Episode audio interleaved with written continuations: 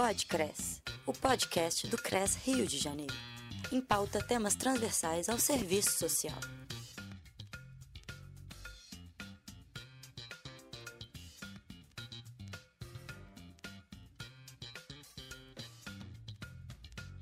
Está no ar mais uma edição do Podcres, o podcast do CRES Rio de Janeiro. Com o objetivo de ampliar os meios de relacionamento com a categoria, o Conselho Regional de Serviço Social do Rio de Janeiro, CRES-RJ, lançou em setembro de 2019 o seu primeiro podcast. Desde então, seguimos abordando em nossos programas temas voltados para a compreensão e a transformação da realidade social. E nesta edição especial de um ano, vamos ouvir a assistente social Marcele Pinto da Silva, que topou falar um pouco sobre um tema muito importante, a questão da acessibilidade. Vale lembrar que também no mês de setembro é comemorado o Dia Nacional de Luta da Pessoa com Deficiência. A data foi escolhida pela proximidade com a primavera. É uma representação da renovação das reivindicações de cidadania e participação plena em igualdade de condições. Também é um momento que convida à reflexão e à busca de caminhos e formas de divulgação das lutas por uma política de acessibilidade que possibilite a participação de todos e todas. Nos últimos anos, Conjunto Cefes-Cres vem estimulando debates e fortalecendo a articulação com os movimentos e suas entidades representativas, buscando, dessa forma, a efetivação de uma política de acessibilidade que dê visibilidade ao contexto social como agente responsável pela inclusão dessas pessoas. Este é o Podcres Rio número 21, o primeiro de uma série diversa de conteúdos que estão sendo produzidos pelo Conselho para a nossa mais nova campanha. Afinal, o que é acessibilidade? E agora é com você, Marcelo.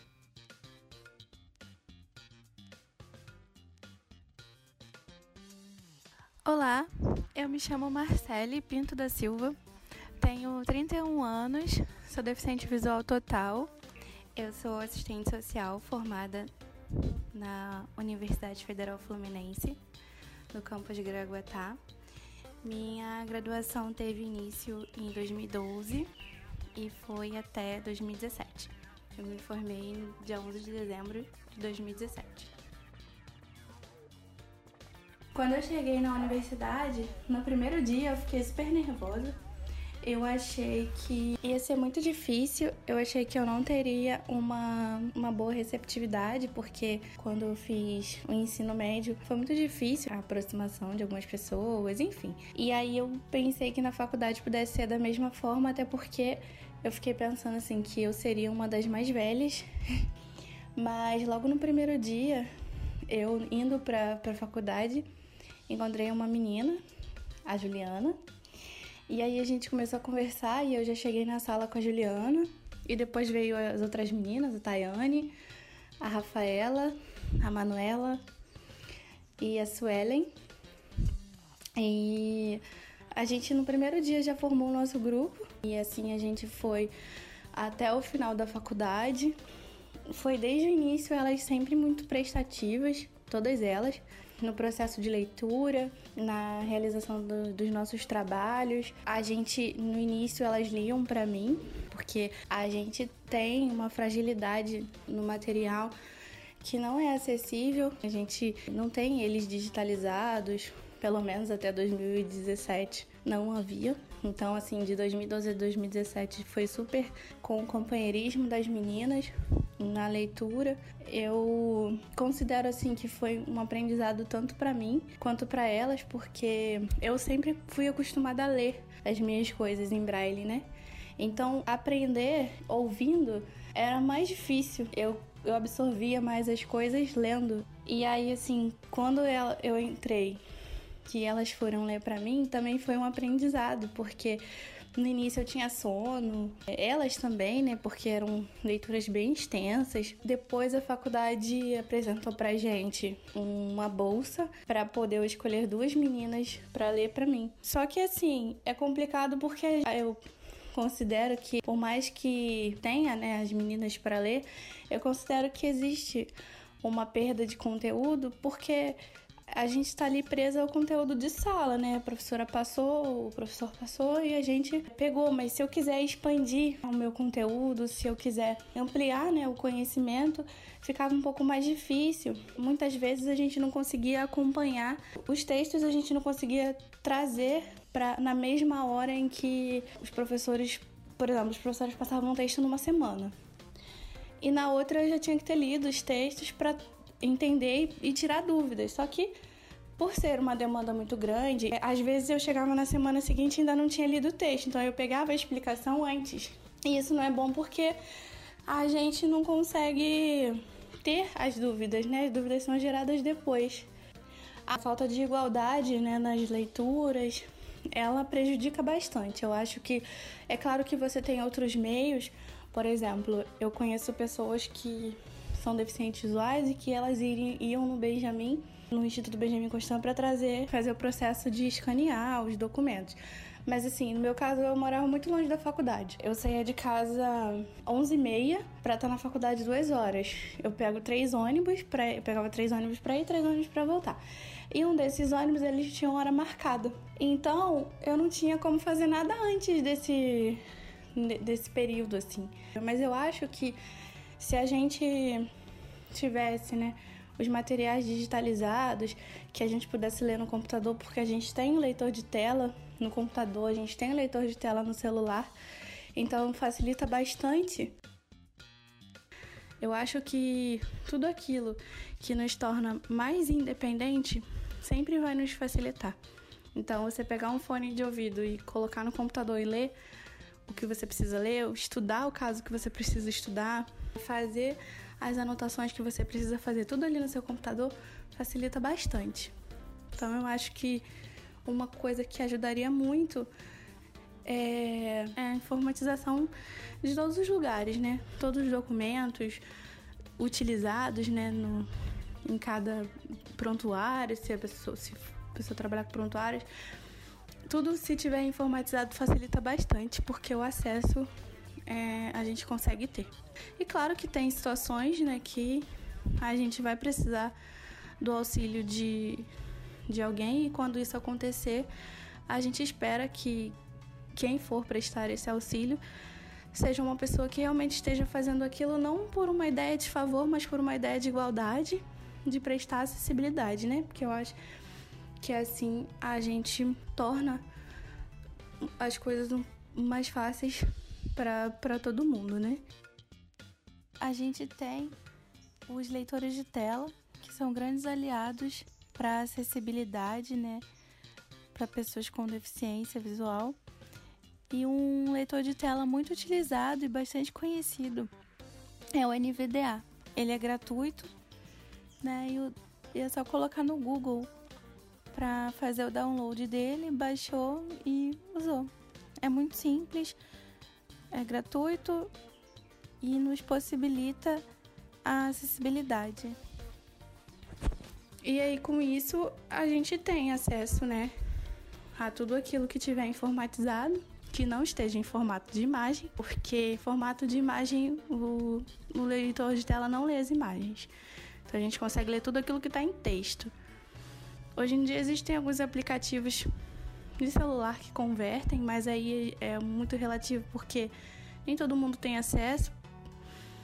Então, assim, a gente ainda pode dizer que os leitores de tela só leem aquilo que está em texto.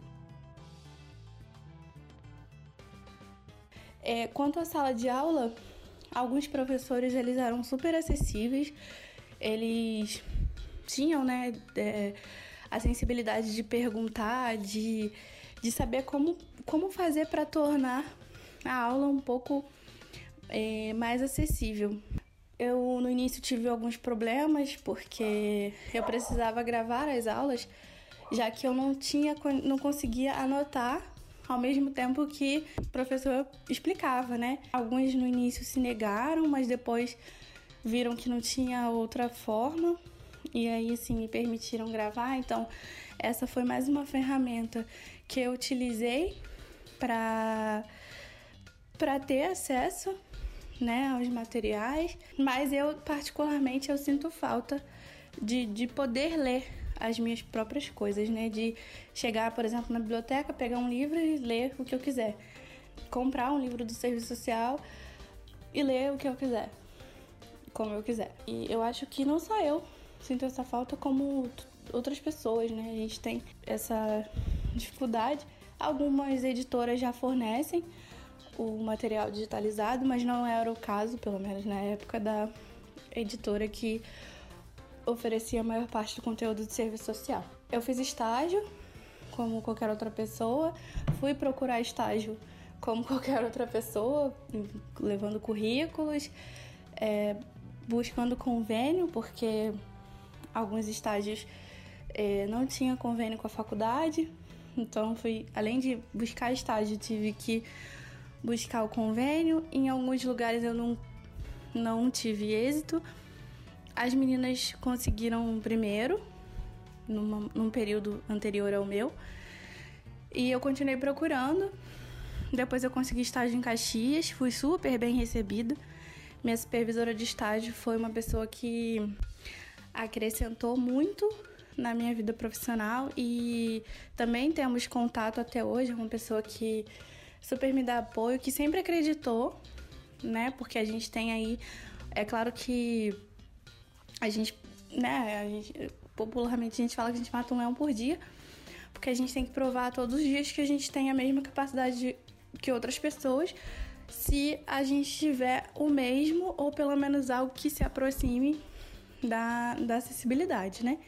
Se a gente tiver as mesmas condições de trabalho, de estudo, enfim, aí a gente consegue também exercer um bom trabalho.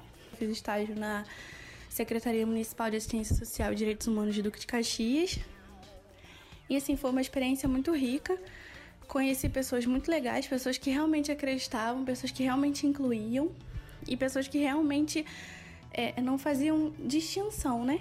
Se não tinham algo para fazer de um jeito, a gente dava um jeito de fazer de outro.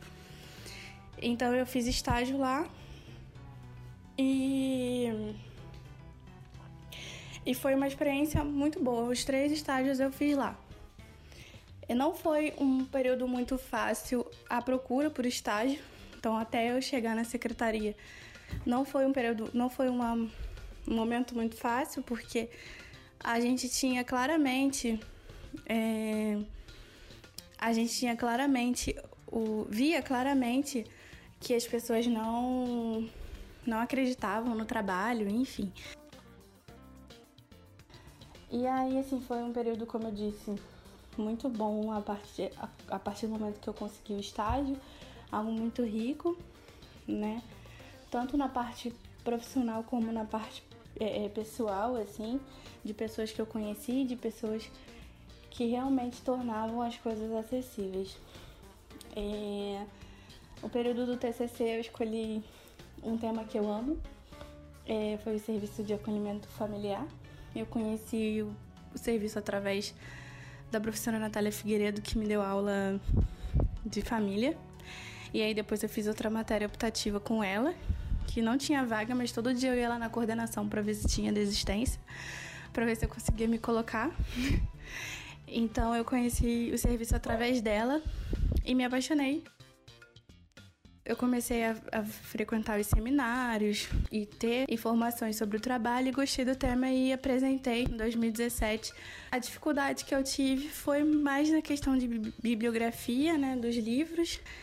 É uma coisa que é uma pesquisa que se dá de forma muito ampla e que você tem que procurar em várias bibliografias para construir seu entendimento, né, o entendimento teórico.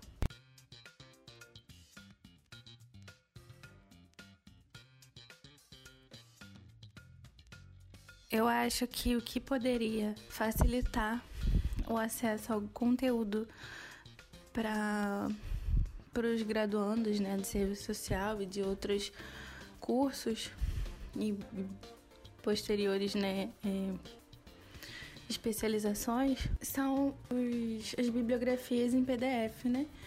Elas facilitariam bastante o nosso acesso ao conteúdo, porque como eu falei, a gente tem né, acesso aos leitores de tela que eles podem ler pra gente. Então, se o arquivo for disponibilizado em PDF, se eu não me engano, se chama PDF pesquisável, que é aquele que não contém imagens, a gente consegue ler plenamente, né? E se todo se todo o conteúdo, né, fosse passado dessa forma, com certeza facilitaria, né? É, a gente compraria o livro já de, nesses moldes. Então, com certeza iria facilitar bastante e não iria ter perdas de conteúdo, como eu considero que a gente tem em razão de não ter acesso a determinadas leituras. Por mais que no meu caso a gente eu, eu tinha as meninas e a gente se esforçava e elas gravavam, me enviavam pelo celular. Mesmo assim, a gente ainda tem perdas porque nem sempre a gente conseguia no tempo hábil de, de acompanhar, né? Em 2018, eu fui chamada para falar sobre acessibilidade né, no serviço social no, no CRES. E confesso que eu fiquei super tímida, achei muita responsabilidade da minha parte, porque é, é falar como de um todo, né? E eu fiquei pensando, será que eu tô falando e atendendo as expectativas e atendendo a questão da acessibilidade para outras pessoas também. Foi uma experiência muito rica falar sobre acessibilidade, porque embora eu precisasse da acessibilidade, eu nunca tive essa esse lugar de fala da mesma, né? Sempre busquei para mim, de uma certa forma, o melhor caminho ou o caminho que, que talvez não fosse o melhor, mas que fosse o mais acessível no momento. Fui super bem recebida lá também, tiramos muitas dúvidas, falamos sobre a hashtag para cego ver, que é utilizada para fazer descrição, né, de imagens e Cefescres nas fotos, nas postagens, eles têm, fazem essa descrição que fica ótima. E a hashtag para cego ver ela é uma inclusão. A gente tem aí as redes sociais, então quando a gente consegue ter acesso às imagens e aos textos nelas presentes, a gente também consegue participar, né? A gente se sente parte da comunicação em si, né? Os convites também das de palestras, seminários, todos eles têm a hashtag para cego ver. Também lá ganhei o código de ética em braille, maravilhoso, porque como eu falei, por mais que a gente eu saiba que eu tenho que que a gente tem aí o avanço da informática e que a gente tem os leitores de tela que, que tem os sintetizadores de voz e lê pra gente, celular e no computador. Mas ler, você ler, entrar na, na, na leitura, assim, no meu caso, eu só consigo fazer isso no braille. Eu, eu posso ter vários anos, pode estar se informatizando tudo, e é claro que eu farei bom uso da informática, mas se eu tiver a opção de, de braille, se não for muito grande, claro, porque tem conteúdos que no braille não tem condições. Abrindo um parênteses, eu fiz uma prova do Enem, eu pedi o auxílio de ledor, mas eles me deram uma prova em braille. E só o primeiro dia era, eram 100 páginas. Então, assim, impossível a leitura de 100 páginas em braille naquele período aí de 5 horas na época. Então, assim, voltando, eu por mais que eu saiba, né, que a gente precisa da informática, eu sou super fã do Braille, então quando eu ganhei código de ética em Braille, eu me senti assim, cara, posso ler no ônibus, eu posso ler onde eu quiser. Áudio, você tem que estar tá concentrado. Se você tiver outros barulhos, você não consegue ouvir. E o Braille, né, dando a gente uma independência maior, para mim, que fui alfabetizada no Braille, né? É, isso é uma visão minha, porque talvez outras pessoas que cursem serviço social ou outras disciplinas, né, ou outras graduações tenham perdido a visão mais tarde, então elas de repente não conhecem o braille e para elas outra, outro mecanismo de leitura seja melhor. Então, assim, a questão do braille é algo particular meu. É importante que a gente tenha os documentos mais importantes né, do serviço social, a lei de regulamentação da profissão e o código de ética. Acho que ter eles em braille é, facilita, pelo menos como eu falei, facilita para mim porque eu gosto da leitura, eu entro mais na leitura, eu consigo ter uma compreensão maior. Eu acho muito importante. Gostei da experiência, fui falar sobre acessibilidade, falei o que, o que eu vivo, né? Sobre a questão da acessibilidade, a falta dela também. Infelizmente, a gente ainda tem a falta da acessibilidade, não muitas vezes não por uma questão de, de falta de interesse, mas por uma questão até de falta de entendimento. Quero agradecer pelo convite, por vocês terem me chamado para falar um pouquinho sobre acessibilidade e também sobre as minhas experiências, né? Naquilo que eu posso de repente estar contribuindo. Muito obrigada. Espero que eu tenha conseguido contribuir de alguma forma, atender, né, é, as expectativas e sempre que precisarem e eu puder tiver o que contribuir, eu estarei sempre aqui, porque eu acho que é isso, é a gente podendo deixar coisas melhores para aqueles que vêm, né, depois. A gente vai passando e vai deixando, então acho de suma importância, até porque a acessibilidade, tanto nas universidades quanto nos ambientes de trabalho, é uma coisa que a gente ainda tem que lutar bastante, porque parece que não é algo muito claro ainda para muitos. Então, assim, acho que esse vai ser um assunto que nunca, ou pelo menos durante um bom tempo, não vai ser repetitivo. A gente vai sempre ter o que falar e sempre ter o que buscar. Então, eu agradeço mesmo pelo convite. Muito obrigada.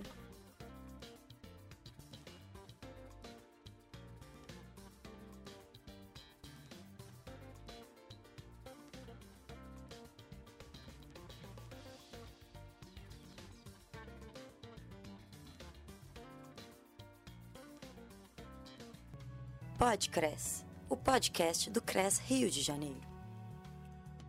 O material desse podcast pode ser reproduzido integral ou parcialmente, desde que sejam respeitados os créditos das autoras e autores e do próprio Conselho Regional de Serviço Social do Rio de Janeiro. Produção: CRES, sétima região. Música tema: Rio Funk, de Alex Natif.